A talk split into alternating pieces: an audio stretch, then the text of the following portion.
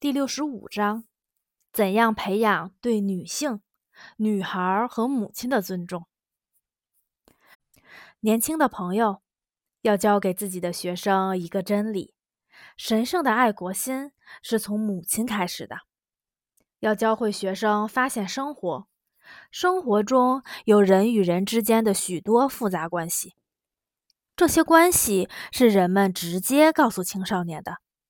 有时候也需要大声地说：“不要无视它，不能就这么走过去，要参与到你所看到的事情中去。”一月里严寒的一天，路上到处都是雪堆。我的八年级学生们艰难地来到了学校，他们聚集在学校温暖的过道里，抖落掉身上的雪。有一个人想起来。我们家旁边住着一个老奶奶，不知道她现在怎么样。连着下了两天雪，我们去看看她吧。怎么能就这样安心的坐在温暖的教室里，却忘记雪已经落满了那间小屋子？可里边还住着人呢，可能都没有人给这位老奶奶送点水喝。我们穿过积雪，艰难的来到了这间小屋子。打开门，发现老奶奶发烧了，怎么办？我们给医院打了电话，可这么厚的积雪，救护车根本开不过来。但还是要把病人送去医院。集体农庄给了我们一辆车，可这辆车连大门都开不出去。而老奶奶因为发烧，还在呻吟，翻来覆去。这些少年的眼睛中燃起了我从未见过的光芒。这是一种男子汉的气概。他们已经准备好要帮助他。我们做了一个担架，把病人包在毛皮大衣里，六个人一起抬着他走。六个人抬人，另外十二个人在前边清理道路。每走二百米换一次。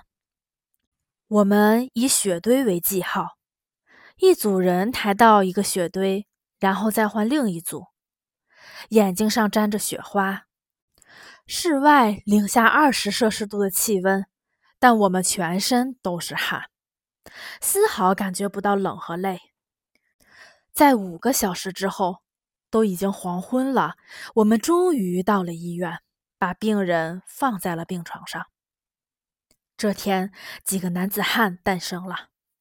这些十四岁的少年登上了男子汉气概的第一个台阶。这一天，他们永生难忘。现在，他们敞开了心扉，聚精会神地听着我关于母亲、关于女孩、关于美和勇气的话语。连着好几天，我们都在静谧的晚上聚集在一个叫做思想室的房间里。我能感觉到高尚的行为彻底改变了人的心灵，使他们接受我说的话。在一些情况下，这些话可以成为强大的教育力量；而在有些情况下，同样的话、同样的内容都只是一些空话。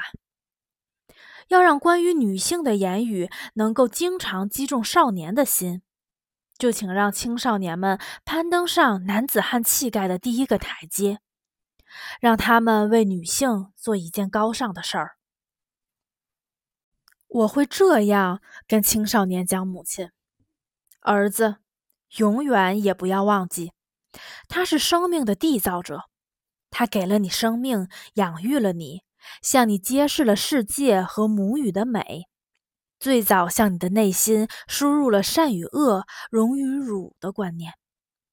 儿子们，请记住，母亲的所有愿望、忧思和烦恼，都是关于孩子，关于他的命运的。孩子们心灵和行为中的善，是他的幸福；恶则是他的痛苦。每一位女性，母亲或是未来的母亲。